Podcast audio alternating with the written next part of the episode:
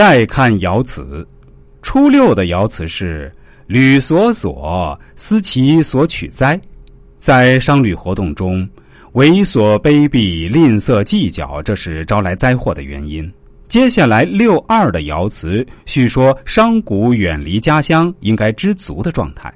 履即次，怀其资，得同仆真。在长期颠沛的商旅生涯中，最舒适的是投宿在客店。最踏实的是怀中揣有充足的资金，最理想的是拥有忠心耿耿的同仆。爻辞像一位和蔼的智者，告诫商贾：不如意的事时有发生，越是得意之时，越要事事谨慎。九三的爻辞是：履焚其次，丧其同仆，真利。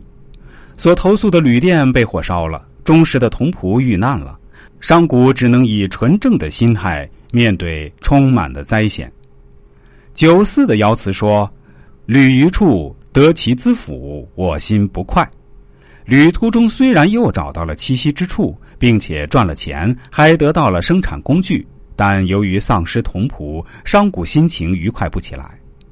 六五的爻辞是：“舍志，易使亡，终以欲命。”商旅活动的磨难是一种常态，犹如猎人射物，虽然失去一箭，最终还是会得到猎物的。灾难之后虽又可巨富，但不能财大气粗失德，否则如上九爻辞：鸟焚其巢，旅人先笑后嚎啕；丧牛于邑，凶。像飞鸟的巢被烧掉，像王亥在异地丧失耕牛一样，凶负其身。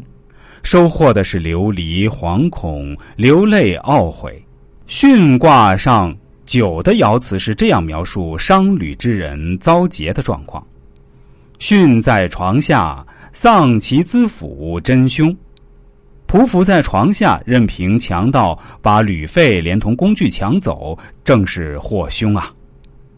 商旅虽是个充满风险的职业，但利益却比风险更具驱动力。发了财的商贾为囤积钱财，习惯于大兴土木。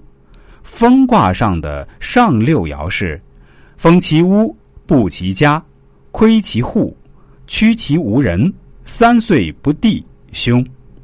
铸造的深宅大院虽风大壮观，却蒙着一层阴云。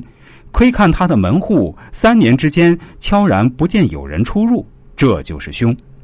爻辞留给读者的思想空间是：深宅的主人，或是继续在外经商难归，或是遭到了不测。《易经》中在规劝商贾守德的同时，还用具体的卦象警示商贾和世人必须节制自身。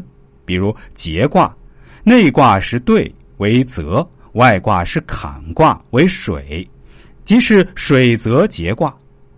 卦象是水往泽中流动。若水漫金山般的流逝，会泛滥成灾；若水量过小，在流动中则被蒸发干涸。所以，水的流逝必须有所节制，既不能泛滥成灾，又不会干涸，是最佳状态。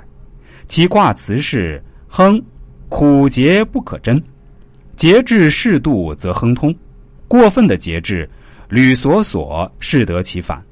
人们对自我行为的节制适度，不仅可以促进社会秩序的安定，还可以使自身诸事顺遂。